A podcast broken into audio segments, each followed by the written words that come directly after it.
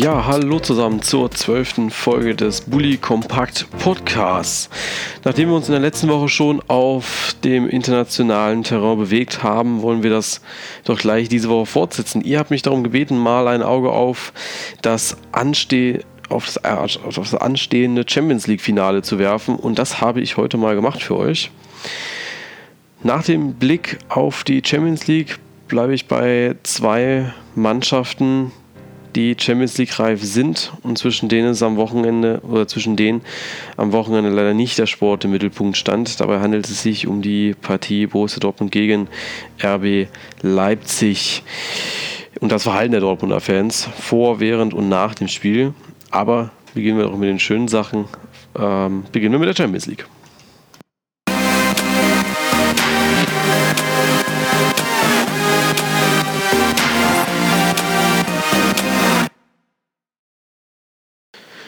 Nächste Woche startet auch wieder das internationale Geschäft für die Mannschaften in der Bundesliga und nun möchte ich kurz auf die Partien eingehen und die möglichen Chancen. Dabei gehe ich allerdings nur auf die deutschen Mannschaften ein und nicht auf die Partien ohne deutsche Beteiligung. Starten tut am 14.02., also in der nächsten Woche, Borussia Dortmund mit ihrem Auswärtsspiel gegen Benfica Lissabon. Bevor es am Dienstag in Lissabon ums Viertelfinale geht, haben die Borussen eine vermeintlich leichte Aufgabe zu lösen, die Darmstadt 98 heißt.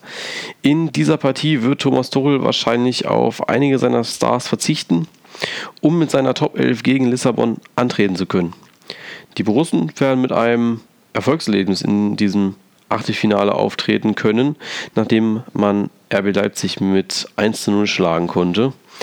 Aber auch die Portugiesen gehen mit einer breiten Brust in dieses Match. Mit Tabellenplatz 1 und bisher nur zwei Niederlagen in der Saison, also in der Ligasaison. Ähm, in der Ligasaison konnte man sich auf nationaler Ebene beweisen. Allerdings sind nur sind sie nur mit fremder Hilfe in die nächste Runde gezogen. Besiegt das Istanbul, konnte das Schlusslicht der Gruppe B Dynamo Kiew nicht schlagen und wurde gedemütigt mit einem 6 zu 0. So durfte Benfica auch mit 1 zu 2 gegen Neapel verlieren. Die Borussen hingegen zogen souverän mit 14 Punkten, äh, keiner einzigen Niederlage und zwei Unentschieden gegen Real Madrid in das Achtelfinale ein. In der Gruppe konnte schon der Stadtrivale Sporting Lissabon geschlagen werden. Zweimal. Sporting Lissabon war in dieser Gruppe keine Gefahr. Aber die Gruppenphase zählt ja bekanntlich nicht mehr und jetzt müssen Leistungen in der anstehenden Finalrunde gezeigt werden. Meine Meinung zu dieser Partie, ich glaube, dass sich Borussia Dortmund die ersten Minuten schwer tun wird gegen Lissabon, einfach weil international immer was anderes ist als national. Der Rhythmus der englischen Woche kann auch ein Faktor sein, da man ja auch im DFB-Pokal äh, in dieser Woche ran muss. Doch sind diese Minuten überwunden, dann wird Dortmund das Spiel bestimmen und direkt auch zur Führung äh, treffen. Also ein Hinspielsieg für Dortmund und somit eine gute Ausgangslage fürs Rückspiel ist gegeben und ich glaube, dass Dortmund äh, relativ leicht in die nächste Runde einziehen wird. Zum vierten Mal trifft der FC Bayern München auf Arsenal London in einem Champions League Achtelfinale. Und in der letzten Saison trafen beide Teams in der Gruppenphase bereits aufeinander. Allerdings konnte Arsenal nicht einmal an den Bayern vorbeiziehen in einer Finalrunde, aber Arsenal hat auch nie beide Spiele verloren. Das sind spannende Aussichten auf dieses hochkarätige Achtelfinale der UEFA Champions League. Doch wie Carlo Ancelotti seine Mannschaft einstellt auf dieses Spiel wird interessant werden. Mit Mesut Özil, Giroud, Sanchez und Ramsey will der Zweitplatzierte der Premier League zum ersten Mal am FC Bayern vorbeiziehen. Und meine Meinung zum Spiel, also viel Matchfacts braucht man, glaube ich, zu diesem Spiel gar nicht sagen. Ähm, beide Teams wollen direkt alles geben und auch dieses Jahr glaube ich, dass Arsenal wieder ein Spiel nicht verlieren wird, also unentschieden oder sogar gewinnt. Ähm, könnte das erste sein, weil die Bayern momentan nicht so in der Form sind, glaube ich, um Arsenal zu schlagen. Ähm, am Ende glaube ich auch hier, dass sich die deutsche Mannschaft durchsetzen wird. Ja, und nun komme ich zur letzten deutschen Mannschaft in der Champions League. Auch Bayern und für Leverkusen und Atletico kennen sich bereits aus einem Achtelfinale der Champions League. In der Saison 2014-2015 galt es für die Werkself Atletico zu schlagen. Damals konnte man das Hinspiel mit 1 zu 0 gewinnen. Doch im Rückspiel wurde es dann gnadenloser mit einem 4 zu 2 Endstand für Atletico Madrid. Also ist Atletico da sicher weitergekommen. Aufgrund der aktuellen Lage bin ich der Meinung, dass Leverkusen keins der beiden Spiele dominieren wird. Atletico wird mit Griezmann, Carrasco und Co. die Werkself, ja, der Werkself keine Chance lassen. Hier ist die deutsche Mannschaft der klare Außenseiter. Ja, das waren auch schon die drei Mannschaften, die in der Champions League sind. Ähm, große Matchbacks braucht man, glaube ich, da gar nicht bringen, weil es so viel gar nicht gibt. Das wird sich alles noch ergeben, wie jetzt die Teams im DFB-Pokal abschneiden und unter der und am Wochenende spielen. Und dann, glaube ich, äh, wissen wir mehr, wie, beide wie alle drei Mannschaften auftreten werden. Und deswegen schauen wir mal. Ich wünsche auf jeden Fall allen deutschen Mannschaften viel Glück. Ich hoffe, dass so viel wie möglich weiterkommen und dass wir ein spannendes Viertelfinale haben. So, jetzt geht es weiter mit der Partie Dortmund gegen Leipzig am Wochenende, wo es die Ausschreitungen gab. Bis gleich.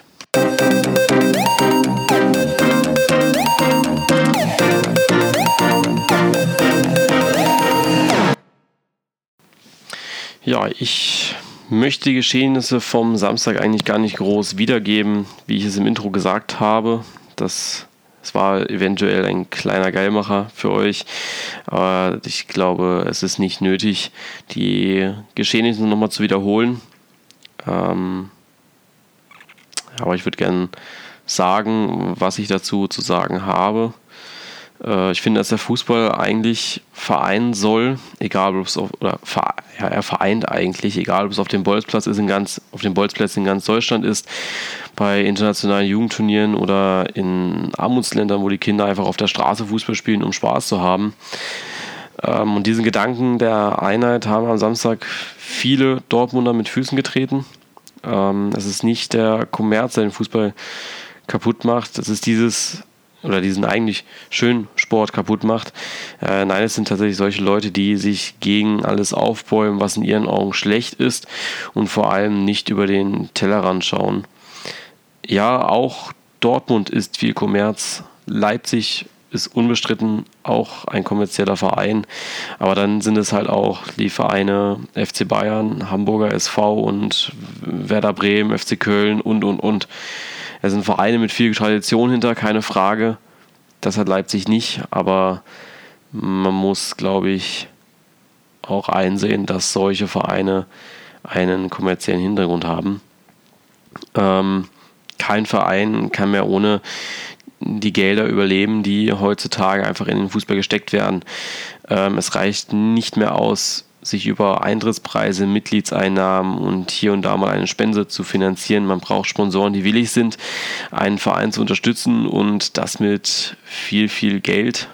Und da hat der FC Bayern ihre Sponsoren, da hat Borussia Dortmund ihre Sponsoren, da hat der HSV seinen Sponsor und da hat natürlich auch RB Leipzig und die TSG Hoffenheim ihren Sponsor. Ähm, ja, wenn man dann natürlich Fangruppierungen oder wenn man dann Fangruppierungen sieht, die andere Leute gewalttätig angreifen, ohne Rücksicht auf Frauen und Kinder, dann verdienen solche Leute für mich nicht mehr die Bezeichnung Fan, weil das sind dann die Leute, die diesen wunderschönen Sport kaputt machen. Viele Ultras werden nicht meiner Meinung sein und äh, vielleicht auch viele unter euch aber sowas gehört einfach nicht ins Stadion. Es ist eigentlich schon ein Unding, dass man so viel Polizei benötigt, um andere Menschen voneinander zu trennen. Das macht den Fußball primitiv, unattraktiv und gefährlich. Ähm, der Fußball generell, generell gilt als primitiv von den Regeln her, vom Ablauf her. Es ist kein Sport, der jetzt ähm, für andere angesehen ist, wo man dann doch leichter mal äh, hinwechselt. Es ist halt eine Weltsportart, die überall gespielt wird, die ein riesen Ansehen haben, aber es ist kein Sport, der jetzt Leute total begeistert, die Handball spielen, die Football spielen, die Tennis spielen. ähm, die sind dann doch schon bei ihrem Sport und lassen sich dann leichter auch von anderen Sportarten begeistern, aber eben nicht vom Fußball. Das zerstört so ein Verhalten, zerstört einfach das Image vom Fußball und der Fußball könnte so viel schöner sein, wenn es solche Leute nicht gibt. Es ist einfach nur schade, dass man nicht zusammen Spaß haben kann in einem Stadion und dann eben fair verliert. Ähm, dass, dass man natürlich Menschen allein schon in einem Gästeblock trennen muss, finde ich sehr, sehr schade. Ich glaube, wenn man dann so ja, Veranstaltungen sieht wie einen Super Bowl oder eine WM, gut, das ist jetzt auch wieder Fußball, aber ist ein gutes Beispiel, dann sind da eben auch Leute mit verschiedenen Interessen, mit verschiedenen äh, Vereinen, die sie dann unterstützen vor Ort, untereinander, ohne große Blocktrennung und feiern zusammen dann aber auch den Erfolg der anderen Mannschaft, ähm, trauern zusammen über, den, über das verlorene Spiel oder ähnliches. Und ich finde das einfach nur schade, dass man das im Fußball nicht erlebt. Man freut sich zusammen, man ist schadenfroh, wenn der andere verliert, aber man geht nicht wirklich hin zum anderen und sagt, ey, du hast gut gespielt und so weiter. Ähm, dieser Hass im Netz, dieser Hass äh, im Stadion vor Ort ist einfach ja, extrem groß geworden in der letzten Zeit, finde ich. Diese Ausschreitungen gegen Leipzig haben jetzt mit Dortmund ganz, ganz andere Dimensionen nochmal angenommen wie vorher.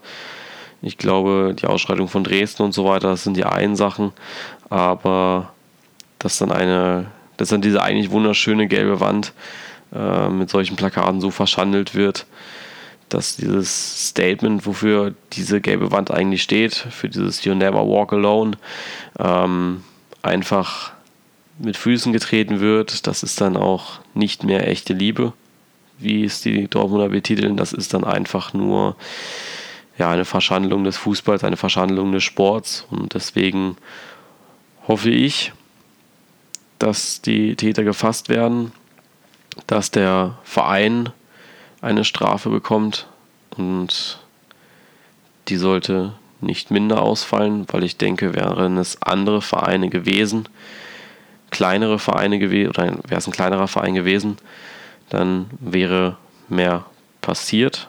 Auch jetzt schon von der DFL, glaube ich. Aber da es jetzt eben in Anführungsstrichen nur Borussia Dortmund ist, ähm, hält man sich da, glaube ich, sehr zurück. Äh, ich glaube, ihr merkt, dass dieses Thema auch ein sehr bedrückendes Thema für mich ist, einfach ähm, weil ich viel lieber auch mit Leuten zusammen feier, mit Leuten zusammen auch von anderen Fangruppierungen rede. Ich selbst kenne es ja, ich bin VfB-Fan, aber ich bin jetzt keiner, der jetzt äh, in die Karlsruher Innenstadt rennt und alle mit scheiß Karlsruher beschimpft. Ähm, ich habe viele Freunde, die KSC-Fans sind viele Bekannte äh, in meinem Umkreis und ich kann mit allen gut reden, gerade auch über Fußball reden, ähm, auf eine niveauvolle Art reden und dieses Niveau, diese niveauvolle Art fehlt einfach oft im Netz, die fehlt oft im Umgang miteinander und deswegen kann ich eigentlich nur an alle, die das hier hören, appellieren, um zu sagen, schaut, dass ihr euch nicht von diesem Hass anstecken lasst dass ihr das nicht als Vorbild nehmt, ähm, sondern versucht euch gegen solche Leute aufzubäumen. Natürlich jetzt nicht äh, körperlich und auch nicht verbal, aber ich glaube einfach, dass ihr das in eurem Umfeld so ein bisschen beachtet mit dem Umgang oder im Umgang mit anderen Leuten, äh, mit anderen Leuten des Erzrivalen. Und ich glaube, man kann mit jedem Menschen sehr gut umgehen, wenn man ihm einen gewissen äh, ja, ihn auf gewisser Weise schätzt. Und deswegen, ja, das ist so das, was ich dazu sagen wollte. Ja, das war es dann auch schon mit der zwölften Folge des Bully Compact Podcasts. Heute ist tatsächlich mal eine sehr schöne kurze Folge, die man sich mal in einer Viertelstunde, knapp Viertelstunde anschauen kann. Ähm, ja, wir hören uns das nächste Mal wieder. Ich freue mich auf eine weitere Folge des Polykompakt Podcasts. Ich wünsche euch viel Spaß am Wochenende in den Stadien. Bleibt sportlich und wir hören uns nächste Woche wieder.